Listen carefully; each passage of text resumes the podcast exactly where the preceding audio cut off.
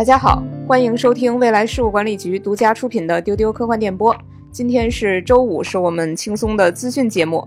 我是主持人悠悠，坐在我旁边的是我的资讯搭子小静。大家好，我是小静，以及另一位资讯搭子船长。大家好，我是船长。上周我跟船长做了一件大事儿，我们俩去了《海王二》的北京站路演，见到了温子仁和杰森·莫玛。啊，好羡慕。嗯。我们俩是分工合作的，我去的是红毯，船长去的是圆桌对谈。是的，悠悠是不是第一次去红毯？哦，是我第一次见识这种人挤人的盛况。来讲讲吧，你有什么感受？就感觉温导是小小的身体有大大的能量。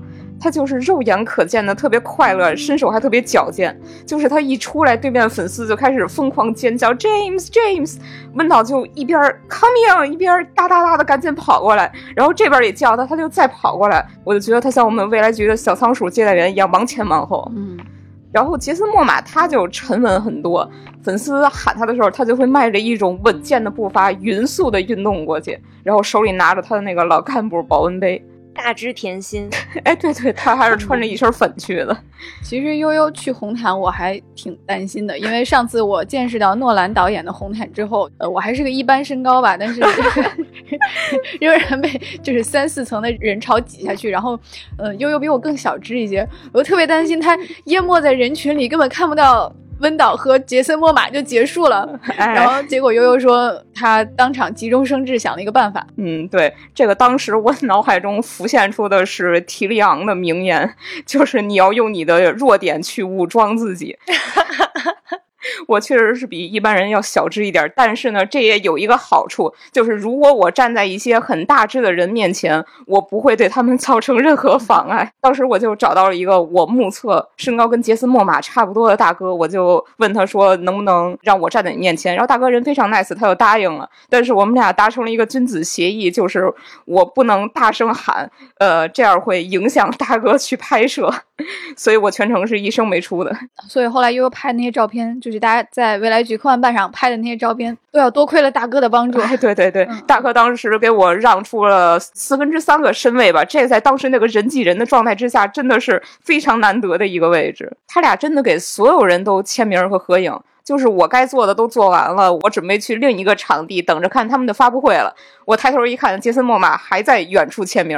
我在发布会已经坐下了，我玩了半天手机了，一看屏幕，他还在签，就满脸都写着“放开我，我还能签 ”，必须给所有人都签到。对，其实这次的北京路演就是分了两场。就有一场是在红毯，然后还有一场是我这边的，其实是一个粉丝的见面会。这两个场地不在一个地方，然后中间的行程安排的很紧，因为当时是北京工作日的晚高峰，然后中间只给他们留了半个小时的转场时间。我第一次看到这个时间，我就觉得你们是不是找到了传送门或者是什么？你们是要飞过来还是咋？就半个小时能过来吗？特别担心。后面果然迟到了，我就在脑补温子仁。和杰森·莫玛是不是在北京挤地铁，然后进安检的时候三叉戟还被没收了？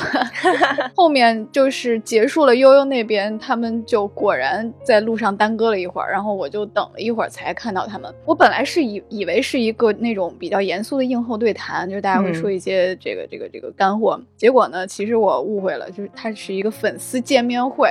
那大家去过我们另一颗星球科幻大会的这个 fan meeting 的朋友，应该会知道。Fan meeting 是一个大概什么样狂热的氛围哈？就是我主要是看他们两个特别有爱的互动，就那个感觉就像以下是一个充满爱意的比喻啊，就是温子仁和他精力充沛但是难以控制的一个大金毛，嗯，就是 他们俩进来之后，杰森·莫玛就开始满场的乱走，主持人在前面问问题，但是他其实没有，他就他直接走到观众席上来跟观众打招呼，然后跟大家一起玩儿，就是。场面一度有点失控，但是大家都非常的开心，因为他后面就挤到观众席上面，就拿了一个话筒，就开始 cosplay 粉丝，然后就开始夸奖温子仁，就说呀，导演，我喜欢这个电影，真好看。对，然后第三天我又见了他们两个人，是一个记者的圆桌对话，他们两个就透露了很多影片拍摄时候的幕后的细节。然后其中这块我觉得挺好玩的，就是杰森·莫玛他说他其实有绿幕尴尬症，就是因为在我们的印象里，他一直是一个大咧咧的、很可爱的人。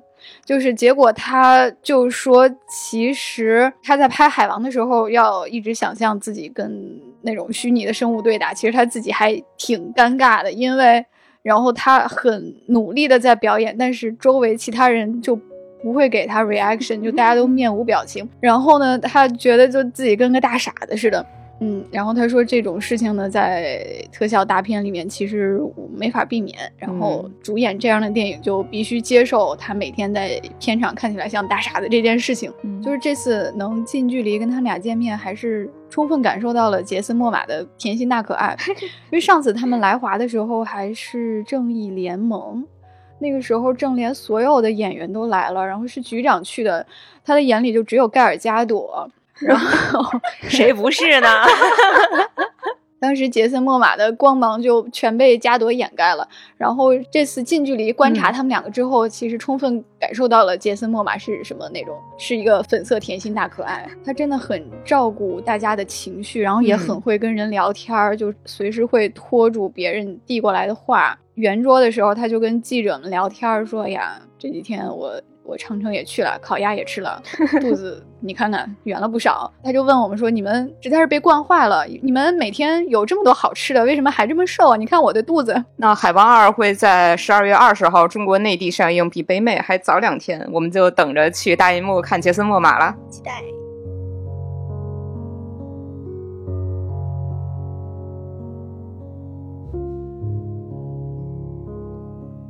小静最近看了些什么？我最近看完了一本已经在我的书架上面待了很久很久的小说，叫《他对此感到厌烦》。这本书在豆瓣上有九点一的高分，很多很多人都跟我推荐过。这本书的作者叫否鹤，否就是一个女字旁，一个不就是不是的不。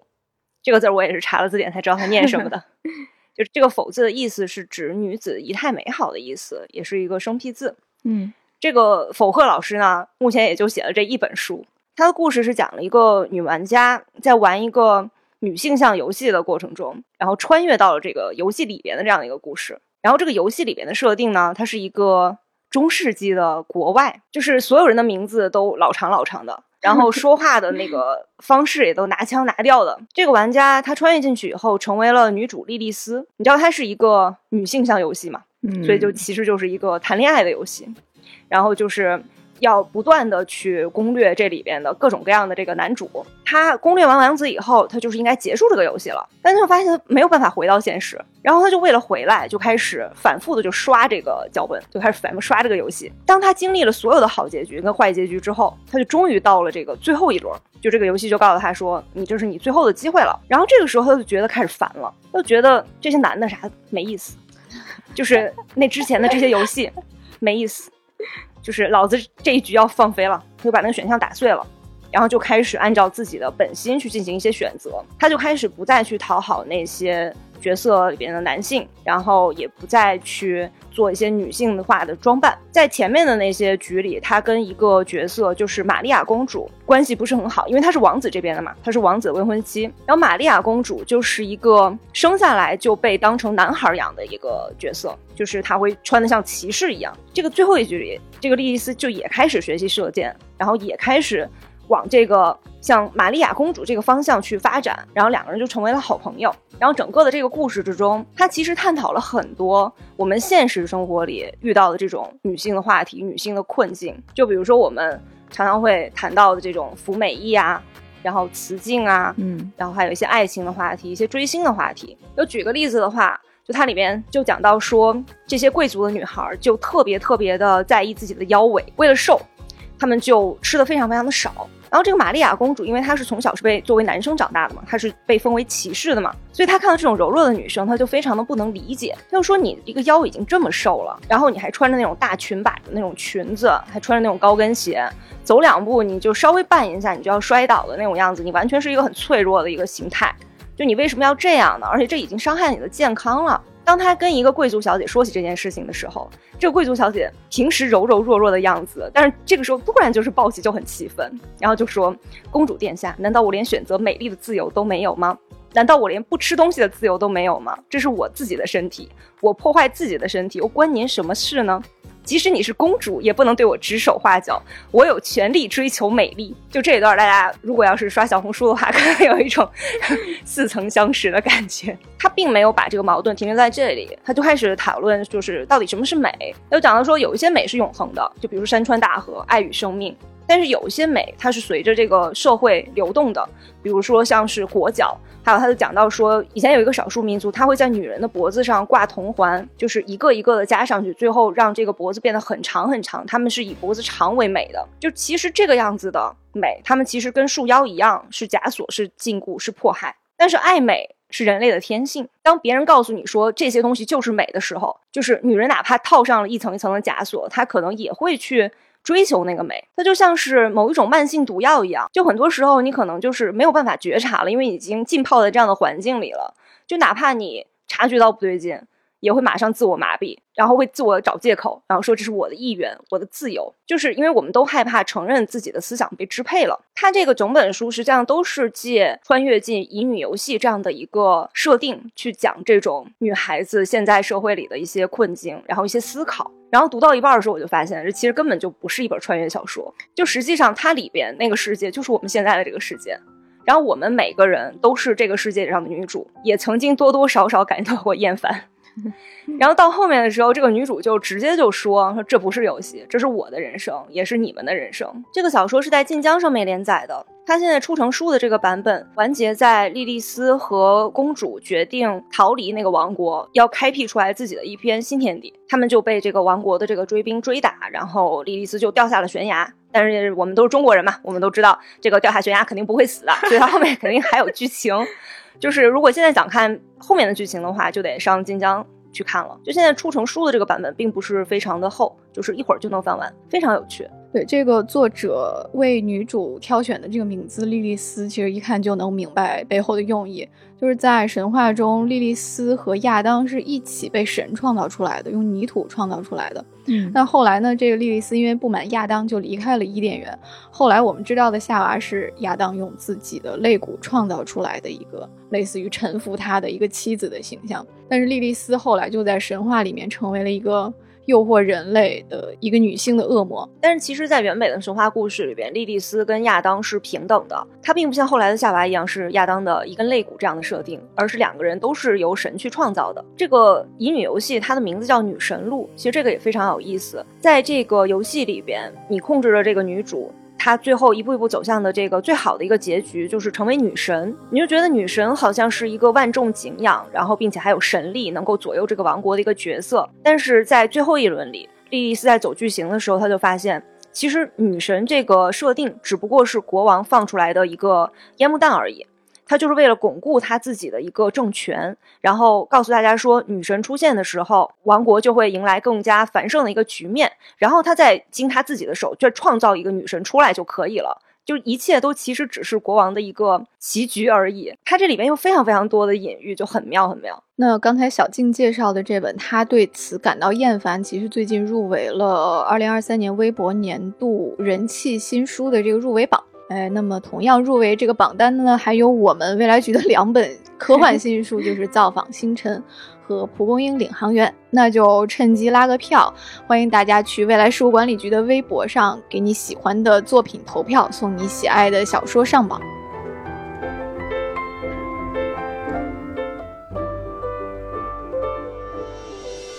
那我知道悠悠最近看旺卡看得很上头，哎，真的很上头，这真是一个。很老派儿的歌舞片，就是有点像好莱坞黄金时代的那种。就作为一个音乐剧爱好者，可以看到很多音乐剧的影子。它有一点《悲惨世界》和《无独孤儿》，也有一点《理发师陶德》，还有一点《寻找梦幻岛》和《欢乐满人间》。我的天呐，我的天呐，你这个期待值可是拉满了。是，但是说实话，甜茶他唱跳都有一点普通，就是一个 非音乐剧演员的那种普遍的水平。但他演的真的很好。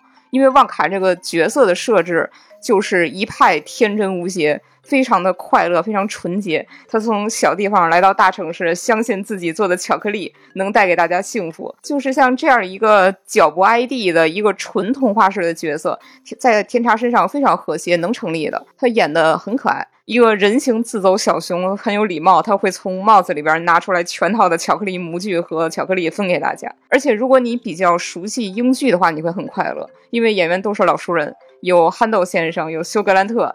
奥利维亚·科尔曼，还有《古宅老友记》和《帕丁顿熊》那一批演员，我最震惊的是《神秘博士》还蹭上了，因为是局长先看过之后告诉我们的，我当时还有点半信半疑，没想到是真的。这里边有《神秘博士》的演员，还有一个《神秘博士》梗，这还能不看吗？有些媒体评价，我觉得说的还是挺中肯的，就是它不深刻，呃，但是就像一件超大的圣诞毛衣一样，那么熨帖舒适。也有一些评价偏批评的，说它没有一种强有力的情节，而且它忽略了原著小说里边一些黑暗和现实性的东西。我个人是觉得，也不一定非得是一切作品都要反映一些沉重的现实、深刻的人性。是这样，就旺卡他已经几近完美的完成了自己作为一个合家欢歌舞片的任务。总的来说，我觉得这片呢真的挺适合在一年结束的时候去看的。你看完之后可以去买一块巧克力，而且你出来之后脑子里边会萦绕着修书的歌声。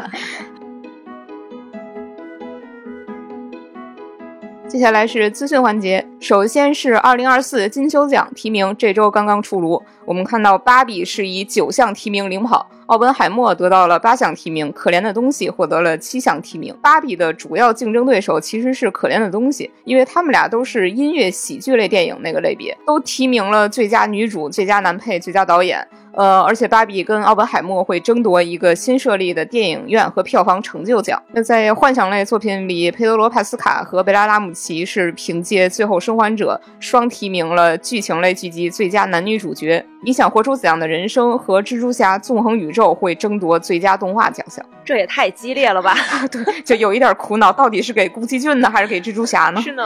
最近也有很多媒体网站都公布了自己的二零二三年度榜单，一般是基于他们自己的页面浏览量来评选的。像 M D B 上，佩德罗·帕斯卡还是赢家，他包揽了年度明星和年度剧集第一。在谷歌搜索榜单上，剧集也是《星期三》和《最后生还者》上榜。那电影毫无悬念的就是《芭比》和《奥本海默》。嗯，就是这个金球奖的提名名单和刚才这两个榜单，基本上就概括了今年我们这些观影关键词了。嗯，就真的是这么几部。前一阵综艺杂志不是有新一波的这个演员对话吗？然后我就记得马格特罗比和基连墨菲就在讨论巴比海默这个互联网狂欢的这个现象。到后来很火之后，大家都在猜测是不是当时双方电影公司的就是早就筹划好的一个广告营销。但是他们俩就在这个访谈里面澄清了，说其实不是的，就是完全意外的一个情况，就是从一些粉丝制作的表情包和梗图开始的，后来像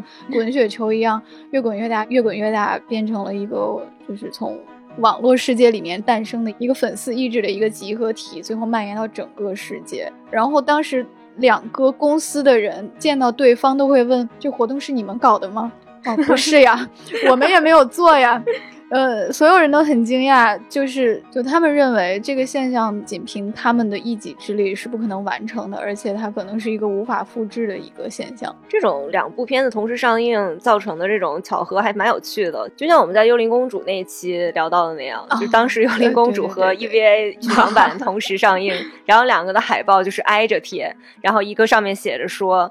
大家都死掉就好了，然后另一个海报上面就写着“活下去”，就造成了一种非常戏剧化的一个效果。但其实他们并没有商量好，就是我们要做这样的海报，然后我们要造一个话题，所以我们要同时上映，这一切都是巧合。刚才船长说的这个对谈里边，马克特罗比还透露一个幕后，就是说他曾经是接到了奥本海默制片人的电话，要求他们去更改一下芭比的上映日期。然后马克特他就直接怼上去了，说我们不改。如果你们很害怕跟我们撞上，那你们改。对方说我们不改，我们想让你们改。马克特说我就不改。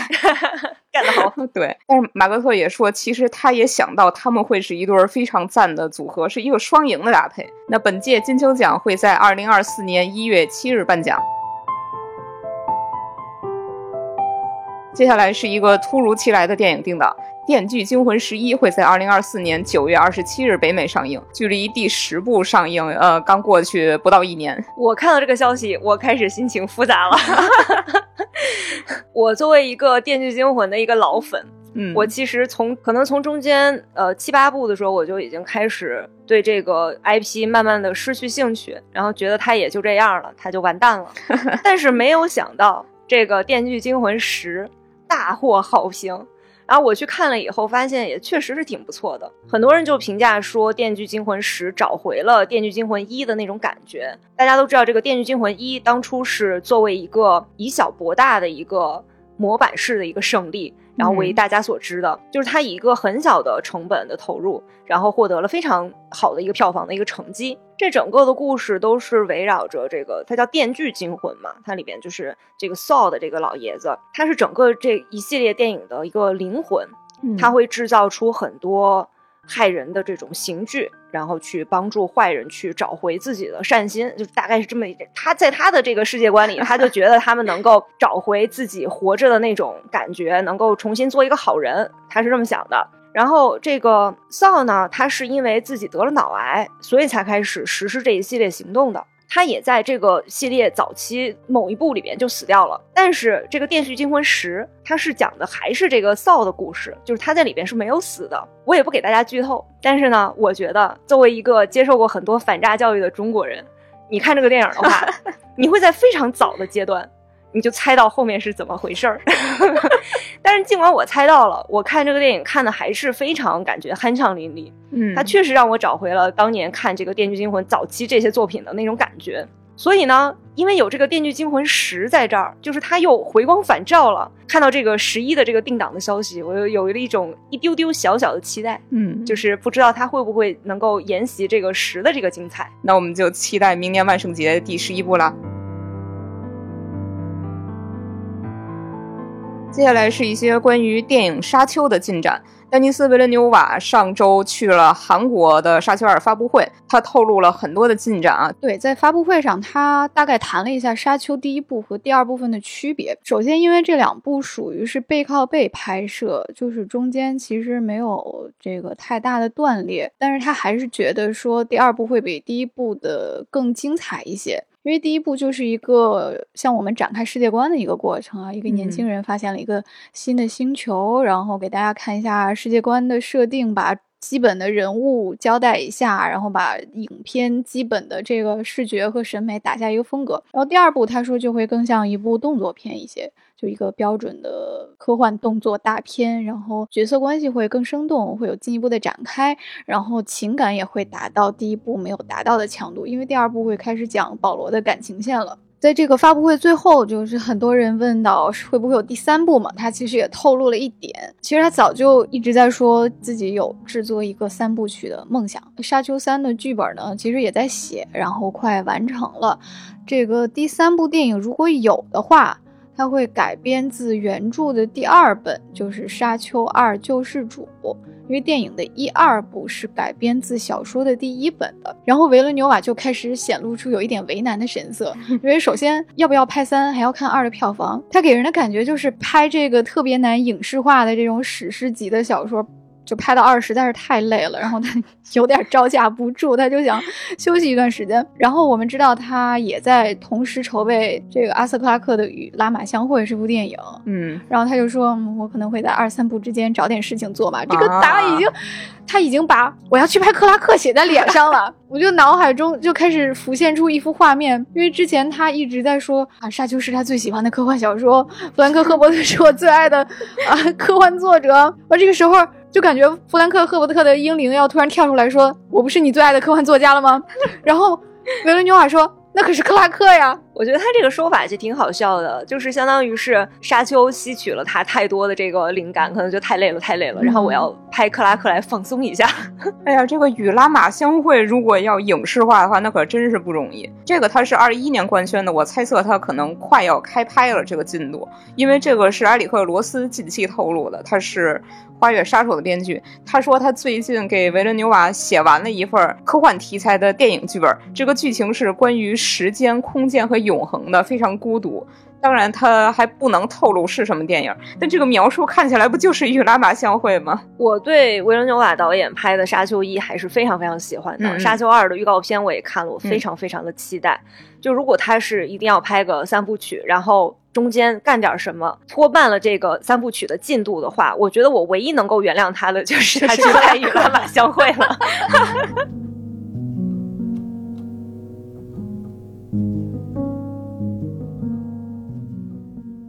接下来是关于《哥斯拉大战金刚二：帝国崛起》的消息。它近期发布了首支正式预告和一批新海报。它这个剧情会衔接上一部的片尾，哥斯拉和金刚从对抗会走向和解，他们俩要携手对抗新威胁刀疤王。我当时看见这个预告，我就觉得啊，这剧情我熟，这不就是联乌抗曹吗？这个孙权和刘备结成联盟，他们要开始打曹操了。我听悠悠讲的时候就震惊了，这是万物皆可《三国演义》啊！哎是的，是的，是的。我没有想到有一天哥斯拉和金刚也能变成《三国演义》的代餐。这个预告出来之后，还有一个点被大家讨论的很广，就是哥斯拉的原子吐息啊，在这部里面它变粉了，变成了芭比粉。我印象中哥斯拉的这个颜色是一直在变的，嗯，对的。并且已经有过粉色了。小时候看的时候还不太明白，就是说哥斯拉又不是一个彩虹战队，它有七个，然后每一个都是不同的颜色，就是打仗的时候他们可以一起吐出彩虹色的吐息。然后长大了再一看，一目了然，这不就是为了换颜色卖玩具吗？所以他就给了哥斯拉一个类似平行宇宙的设定，就是只有一只哥斯拉，但是它在不同的世界观里面有不同的版本和色彩。我在听悠悠跟船长说这个原子吐息换颜色的事情之前，我从来都没有注意过哥斯拉的原斯吐息是有不同的颜色的。哎，我之前好像觉得它一直要么是白色，要么就有点类似于红色那种颜色。嗯啊，对，也红就色也有的。我从来没有注意过说它是有五颜六色的。然后悠悠就跟我说，其实它什么颜色都有啊。然后我们就开始 畅想，然后就说那是不是可以演一个哥斯拉的某一部剧，然后就弄来七只哥斯拉，然后在那里一直吐息，然后就会有一个彩虹出来。以后就跟小孩讲故事说，你跟你讲，你知道彩虹的尽头是什么？是七只哥斯拉。然后就这个就这个可怕的这个怪兽，就好像突然有一种萌感，感觉玩具确实能卖得更好了。所以这一座导演亚当·温加德和主演大表哥丹·史蒂文斯都会回归。呃，这也是传奇影业怪兽宇宙的第五部作品。这个作品会改档到二零二四年三月一号北美上映，我们就等着去大银幕 看哥斯拉的原子吐息了。下面是关于游戏的新闻，游戏界的大奖 TGA 二零二三已经颁奖了。《博德之门三》是狂揽了六个奖项，包括年度最佳游戏大奖，《心灵杀手二》得了三个奖项，《塞尔达传说：王国之泪》获得了最佳动作冒险游戏奖，那《最后生还者》还获得了一个最佳游戏改编作品奖，恭喜大家喽！我当时看这个名单的时候，我就看到了一条非常好笑的，就除了上面的这些很精彩的游戏，就是他居然还给《赛博朋克2077》颁了一个最佳持续运营奖。我当时看见这个奖项，确实 有一点沉默。那就恭喜 CDPR 吧！在这个 TGA 颁奖典礼上，小岛秀夫还带来了他的新作的首个预告。这是一个恐怖游戏，叫 OD，就是英文字母的 OD。这预告还挺抽象的，就是三个演员他们死死地盯着镜头去复读一些似是而非的话，并且他们尖叫就很瘆人。目前关于这个恐怖游戏，我们还啥都不知道，只知道这三个主演。是玛格丽特·库利，她是《死亡搁浅二》妈妈的饰演者，还有乌都基尔，他演过《红色警戒二》，亨特谢弗是亢奋的主演。现在大家都围绕着这个很神秘的预告在争论，因为有人说里边藏了很多一闪而逝的字母，它拼起来代表着寂静岭。总之，导学家施展本领的时刻到了。这也太厉害了吧！他们是怎么看出来的？不知道这个游戏跟他《死亡搁浅二》哪个先出来呢？感觉他的精神状态也十分像维伦纽瓦。我我们《死亡搁浅二》弄得太累了，我先去干一点别的，我开发一个恐怖新作吧。我觉得小岛秀夫做的恐怖游戏的话，肯定不会仅仅是吓人的那种感觉，他肯定又是有一些他自己的一些世界观、一些别样的一些哲学在里面的，嗯还是很期待的。接下来也是一个关于游戏的新闻，《辐射》的真人剧版发布了预告，它是改编自著名的同名游戏系列，会由亚马逊和游戏的开发商贝塞斯达共同开发。乔纳森·诺兰和丽莎·乔伊担任制作人。这个预告片的质感相当不错，它的剧情是设定在二二九六年的洛杉矶，也就是游戏第四部的时间线，但可能会是一个原创的故事。这个预告里也出现了一些游戏里的角色，有汉考克镇长，有巧手，还有大家都非常喜欢的狗肉，它是一条德牧。都相当的还原，给大家介绍一下辐射的背景设定。它是核灾难之后的一个废土世界，就是在灾难之前，美国政府修建了很多巨大的能自给自足的避难所，但其实这些避难所真正的目的是做实验，他们是根据不同的目的去设计的，有的是做活体冷冻啊、转基因人这种生理的实验，有的是做特殊社会形态的实验。比如说有一个避难所，它的居民结构是九百九十九个男人加一个女人。有的避难所他会要求定期献祭，还有的永远都不会开放让人去接触外界，就是为了去试验这样的社会会发生什么。所以每一代辐射的主角，他们会因为某种原因去离开避难所，开始探索这个已经变异了的世界。这个世界观的时间跨度是很长的，有好几百年。那真人剧版里出现的是第三十三号避难所，目前我们还不知道这个避难所是个什么实验。辐射在我的印象里是早期的废土游戏的一个代表了。嗯，然后呢，嗯，我对它比较有印象的就是它真的在流行文化里面留下了很多。就是现在比较耳熟能详的符号，比如说他会把在那个世界里他们的通用货币是瓶盖儿，嗯，它游戏里面的设定呢，就是人们发现了很多那个封装的可，就是战前剩下的封装的可乐受了辐射，然后人们只知道它是战前受欢迎的一种饮料，然后温温的都没气儿了。天哪！对，然后你喝了这个盒子可乐呢，就可以加生命值，就其实是一种消耗品。嗯，然后后来盒子可乐。就大家很喜欢这个设定嘛，后来它的各种衍生品就很多。我家还有一个盒子可乐的杯子，然后我当年就很沉迷于去研究盒子可乐有什么不同的类型。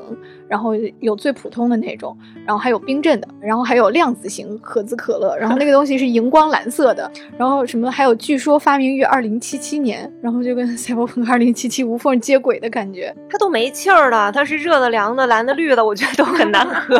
还有那个樱桃口味的盒子可乐，即使在辐射的世界里面，也没有人喜欢喝樱桃味的可乐，就很多的可乐梗在里面。的确啊，我作为一个现实当中的可乐爱好者。几乎每次有新口味的可乐，我都会尝试，但是这个樱桃味确实是我至今不能接受的一个。我看辐射的真人剧是明年四月十二号会上线亚马逊，那明年跟它。一起竞争的还有一部末世废土的电影，就是 HBO 的《最后生还者二》了。我现在有一点为辐射担心，我怕它打不过 HBO，所以现在我就很期待它能够在剧集里面呈现出大家都很喜欢的那些捡瓶盖啊、盒子可乐的这些设定。嗯。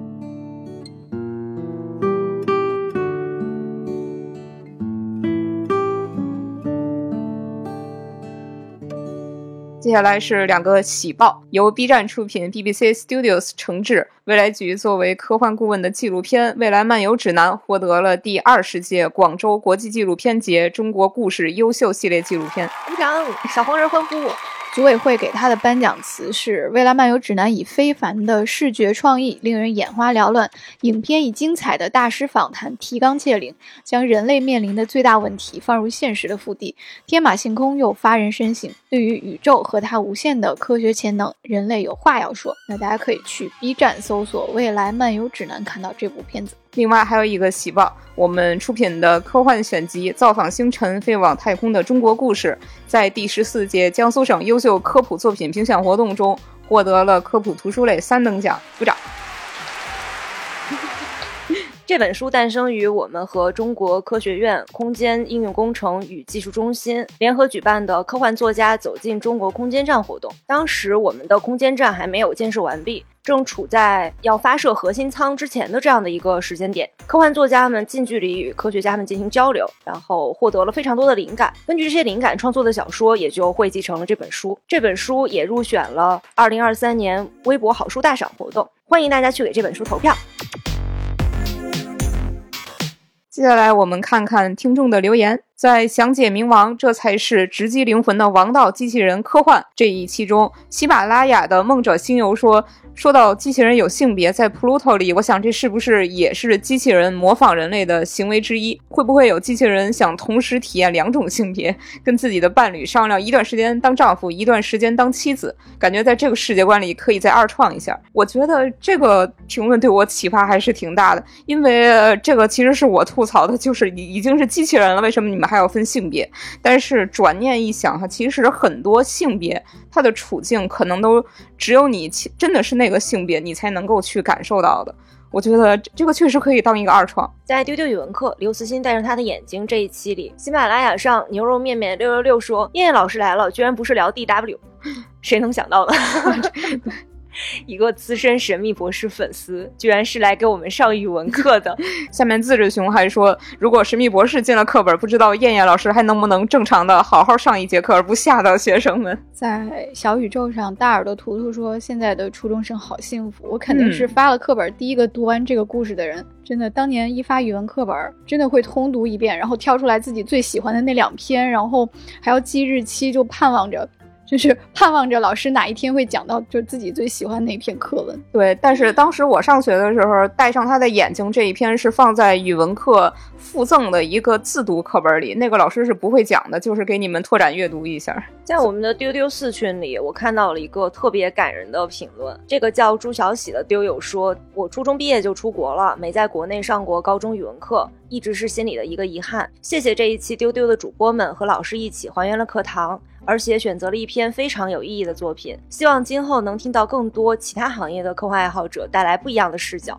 这期我们在 B 站上也收获了一些评论，一个 ID 叫不灵活的小胖子的丢友说，初看是在学校图书馆借的大刘短篇集，感触最大的是山，所以对这篇没什么太大的感觉。后来单独再看，感动的痛哭落泪。谁在说大刘直男审美笔触不够细腻，就应该好好去看看这一篇。在我们最新一期从睡眠进入平行宇宙，为什么我们对梦如此着迷这一期。喜马拉雅上的心之雪说：“我也做过连续梦。第一集，我家把邻居家的房子买下来了；第二集，把房子里的装修都拆了，跟我家打通了；第三集，扩建了，给房子外面加了阳台。但是很久没做过这系列的梦了，不知道房子装修的怎么样了。如果你在做这个系列的梦，记得来告诉我，们一声，我也挺关心你的房子的。还是在喜马拉雅上，亚龙卷引擎说：评论区有没有和我一样做梦没有颜色的苦命人？”那你做的梦还挺艺术的呢，都是黑白电影。在小宇宙上，焦图说，我一二年级的时候会反复做一个梦，在院子里玩的时候，天快要黑了，突然一个地球从天上掉下来，长得像新闻联播片头那个地球的样子。我在梦里想，如果那是地球，那我在哪儿？然后我就惊醒了，也是一个科幻梦。岛宾代表多罗西说，在梦里学习飞行的过程是跳起来在空中奔跑，起初只能在空中跑两三步，现在已经能跑几十米了，感觉离飞起来不远了。我在梦里学习飞行的过程，基本上就是左脚踩右脚，而且就是我飞的时候，就就也都是很清醒的，知道自己在做梦。好，那现在要给大家推荐一个梦境般的体验，就是上海西岸凤巢 AI Plaza 的 《三体：引力之外》沉浸式科幻体验。你在全平台搜索“引力之外”就可以购票啦。更多的空间解析、玩法亮点和购票的链接，也可以关注未来局科幻办和我们丢丢科幻电波。欢迎大家订阅丢丢，在各个平台为丢丢点赞、评论、分享，一键三连。有什么想说的，可以在评论区告诉我们，也可以加群。加接待员 F A 零五零四报丢丢就可以进群啦。那么今天的节目就到这里了，预祝大家周末愉快，拜拜，拜拜，拜拜。